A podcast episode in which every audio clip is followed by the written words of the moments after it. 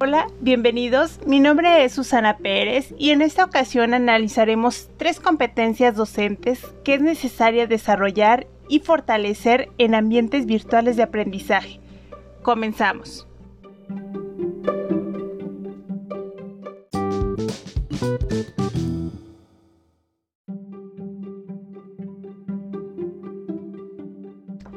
Las competencias que vamos a analizar son pedagógica, de investigación y de evaluación. Recordemos de manera general que la competencia del docente es una serie de recursos, conocimientos, habilidades y actitudes que necesita para resolver de forma satisfactoria las situaciones en las que se enfrenta su ejercicio profesional. Por ello, la competencia pedagógica es el conjunto de conocimientos, habilidades, capacidades, destrezas y actitudes con el que cuenta para poder intervenir de manera adecuada en la formación integral de los estudiantes y poner en práctica lo que aprendió a lo largo de su preparación académica. El docente no solo debe de hacer uso y saber usar la plataforma o cumplir las actividades, sino debe tener el verdadero interés del conocimiento profundo y enriquecedor del aprendiz. Recordemos que no es lo mismo estar en una aula presencial que en una clase virtual. Así que deberá de tener habilidades específicas, formas de aplicar el ejercicio en sesiones, en recursos con los recursos que se tiene y que lo enseñe a identificar sus fortalezas y debilidades a los alumnos. Esto es la tarea del docente. Al estar en una clase virtual se puede encontrar con muchas dificultades, como lo mencionábamos anteriormente, por lo cual debe desarrollar habilidades didácticas específicas para el uso de la información.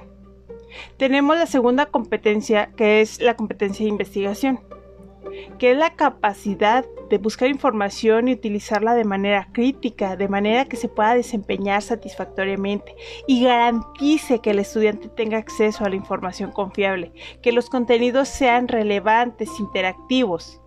La investigación debería de considerarse como una de las funciones sustantivas de un docente de calidad, que le permita mantenerse actualizado en los conocimientos en este mundo cambiante que lo vuelve más competitivo, hablando profesionalmente.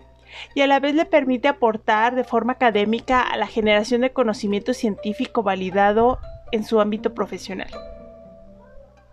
Esta competencia se refiere que el docente debe de obtener habilidades que busca información relevante, interactiva, confiable, para poder aplicar a los ABAS y que los estudiantes le saquen el mayor provecho. La tercera competencia que es la evaluativa. Es una competencia que debe tener el docente con un buen, manejo, un buen manejo de las técnicas de evaluación, las rúbricas, las ponderaciones ya sea a través de herramientas y o entregables pedagógicos que permiten evaluar las destrezas y el nivel de apropiación de los contenidos de los estudiantes que se debe de hacer en cualquier momento. No precisamente tiene que ser al final, puede ser al principio para un diagnóstico intermedio para ver un desarrollo y el final para saber qué tanto se aprendió en ese curso. Recordemos que el docente es el mediador, mediador perdón, entre los procesos de enseñanza aprendizaje entre los contenidos del estudio y el aprendiz. Acompaña a los estudiantes para que sean capaces y les enseña a ser estudiantes autónomos, autodirigidos y autorregulados. El docente desarrolla y gestiona el conocimiento a través de los ambientes virtuales.